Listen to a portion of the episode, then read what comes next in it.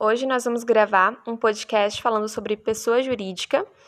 Vamos começar falando sobre o surgimento da pessoa jurídica e eu vou utilizar o Manual de Direito Civil para me orientar nesse podcast, que é do Pablo Stouzi. É, começo falando sobre o surgimento da personalidade jurídica, que está descrito no artigo 45 45 do Código Civil de 2002, que prevê que começa a existência legal das pessoas jurídicas de direito privado com a inscrição do ato constitutivo no respectivo registro, precedida, quando necessário, de autorização ou aprovação do Poder Executivo, averbando-se no registro todas as alterações por que passar o ato constitutivo. No parágrafo único, decai em três anos o direito de anular a constituição das pessoas jurídicas de direito privado por defeito do ato respectivo, contado o prazo da publicação e sua inscrição no registro. Ora, da análise do dispositivo, nota-se que a personalificação da pessoa jurídica é de fato construção da técnica jurídica, podendo inclusive operar-se a suspensão legal de seus defeitos por meio da desconsideração em situações excepcionais admitidas por lei. O que é importante destacar, porém, é que a outorga da personalidade jurídica e a entidade da existência ideal tem por finalidade, em verdade, o livre estabelecimento de relações jurídicas lícitas, facilitando o comércio e outras atividades negociais. Daí o postulado básico do artigo 20 do Código Civil de 1916. As pessoas jurídicas têm existência distinta das dos membros, que, embora não repetido no, no Código Civil de 2002, continua válido doutrinariamente, ressalvadas, porém, as hipóteses de desconsideração calçadas em geral na ideia do desvio de sua finalidade social ou na confusão patrimonial. A pessoa natural surge no momento do nascimento com vida. Da mesma forma, a pessoa jurídica possui um ciclo de existência. A sua existência legal no sistema das disposições normativas exige a observância da legislação em vigor, que considera indispensável o registro para a aquisição de sua personalidade jurídica. Nesse sentido, a inscrição do ato constitutivo ou do contrato social no registro competente, que é a junta comercial, para as sociedades mercantis em geral, e o cartório de registro civil de pessoas jurídicas para as fundações, associações e sociedades civis.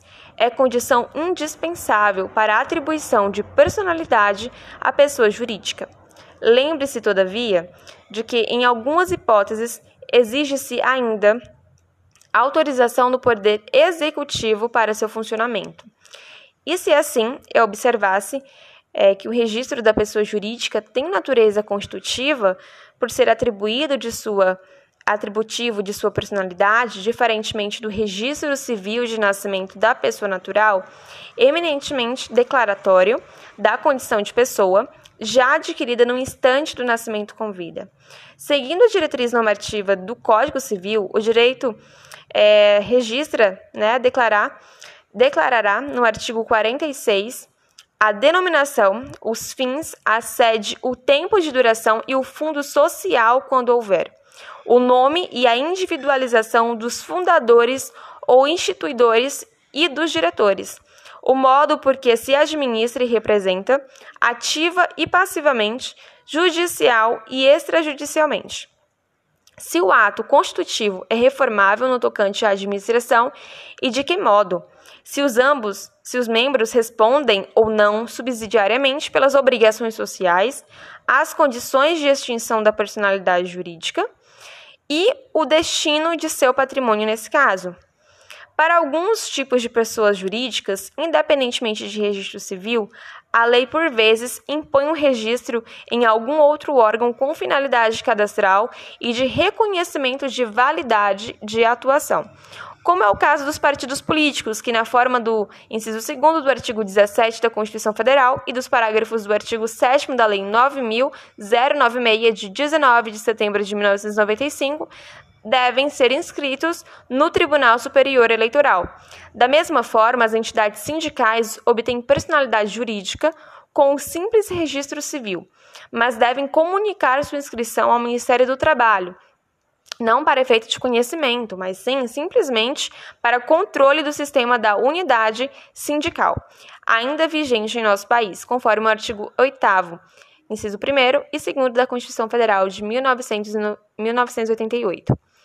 Agora partimos para a classificação das pessoas jurídicas. Em primeiro plano, a doutrina aponta a existência de pessoas jurídicas de direito público, interno ou externo, e de direito privado, no artigo 40 do, do Código Civil de 2002. Em que pese a menção expressa a tal distinção do Código Civil brasileiro, o campo de investigação desta obra não comporta uma análise muito detalhada das pessoas jurídicas de direito público, devendo se concentrar nas pessoas jurídicas de direito privado. Assim segue o Manual de Direito Civil, que aqui estou utilizando para fazer esse podcast. Todavia, a gente vai fazer aqui algumas rápidas considerações sobre as primeiras, sem fugir, porém, da proposta original da obra. As pessoas jurídicas de direito público, os Estados soberanos do mundo, as organizações internacionais como a ONU, a Santa Sé e outras entidades congêneres são pessoas jurídicas de direito público externo. Nesse sentido, o artigo 42 do Código Civil de 2002 é expresso ao dispor que são pessoas jurídicas de direito público externos aos estados estrangeiros e todas as pessoas que foram regidas pelo direito internacional público. O surgimento dos estados soberanos ou dessas entidades supraestatais vai decorrer do advento de fatos históricos, como revoluções ou criações constitucionais, ou mesmo pela edição de tratados internacionais. As pessoas jurídicas de direito público interno, por sua vez, nos termos do artigo 41 do Código Civil de 2002, com a redação dada pela Lei nº 11.107 de 2005, são a União, os estados, o Distrito Federal e os territórios, os municípios, as autarquias, inclusive as associações públicas, as demais entidades de caráter público criadas por lei. Dentro da tríplice concepção política delineada pela Carta Constitucional de 1988, a União, os estados e os municípios, entidades políticas da administração pública direta, compõem a estrutura federativa do Estado brasileiro. O decreto número 200 de 25 de fevereiro de 1967 definiu a autarquia como o serviço autônomo criado por lei com personalidade jurídica, patrimônio e receita próprios para executar atividades típicas da administração pública que requeram para seu melhor funcionamento gestão administrativa e financeira descentralizada. Tal definição, todavia, não satisfaz, além de incompleta, acaba por confundir a noção de serviço público com a de autarquia, o que metodologicamente é inadequado. Nesse ponto, justa é a crítica de Celso Antônio Bandeira de Mello. Como definição, enunciado normativo não vale nada, sequer permite ao intérprete identificar quando a figura legalmente instaurada tem ou não natureza autárquica, pois deixou de fazer menção ao único traço que interessa referir à personalidade do direito público.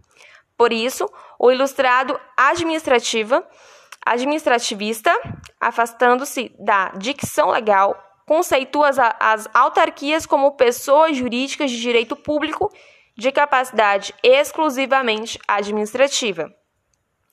A lei, todavia, em especial o Código Civil de 2002, vai além. Atente à realidade atual de nossa complexa estrutura administrativa e política, considera pessoas jurídicas de direito público interno as demais entidades de caráter público criadas na lei. O artigo 41 no Código Civil de 2002 trata disso. Enquadram-se nesse conceito as fundações públicas e as agências reguladoras, essas últimas com natureza de autarquias especiais. As fundações públicas devem ter sua instituição autorizada por lei específica de forma determinada no artigo 37 da Constituição Federal. Tais entidades de direito público e bem assim as entidades dotadas de personalidade jurídica de direito privado, mas que prestem serviço público, como empresas públicas e sociedades de economia mista, por exemplo, têm a sua disciplina normativa e controle funcional previstos por normas de direito administrativo, que escapam do objetivo do objeto deste livro. Feitas, portanto, dentro da objetividade sugerida pelo tema, pertinentes as pertinentes observações acerca das entidades de direito público, aprofundaremos o estudo das pessoas jurídicas de direito privado que mais de perto nos interessam. O vigente Código Civil Brasileiro, em seu artigo 44, classificou originalmente as pessoas jurídicas de direito privado em associações, no artigo 44, sociedades, fundações. Louvável, aliás, a postura adotada pelo legislador quando a elaboração do Código Civil de 2002, por haver expressamente delineado os caracteres distintos das sociedades e associações, disciplinando-as em capítulos próprios. Superou-se, portanto, a confusão conceitual existente no Código de 1916, que identificava os conceitos causando perplexidade na doutrina e sérios inconvenientes para o adequado entendimento da matéria.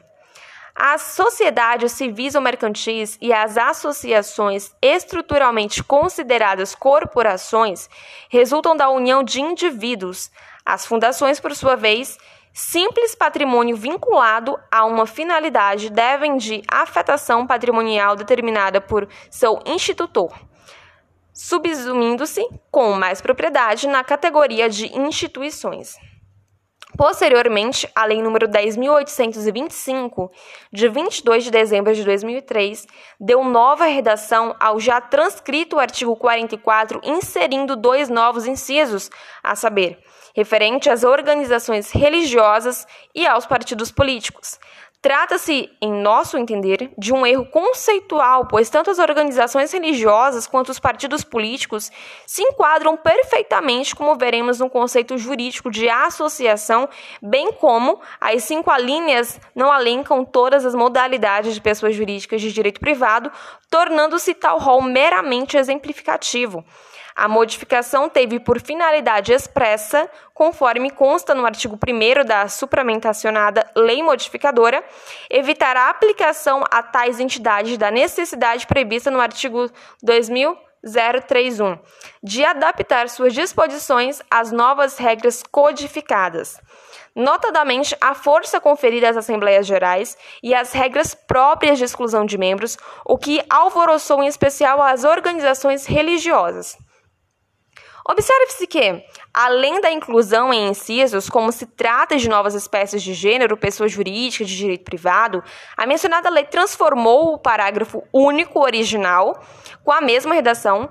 As posições concernentes às associações aplicam-se subsidiariamente às sociedades que são objeto do livro segundo da parte especial deste Código, destacando dois novos parágrafos com as seguintes redações.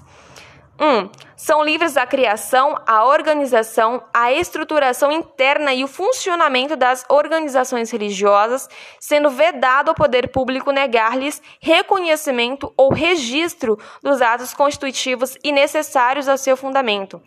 3. Os partidos políticos serão organizados e funcionarão conforme o dispositivo em lei específica.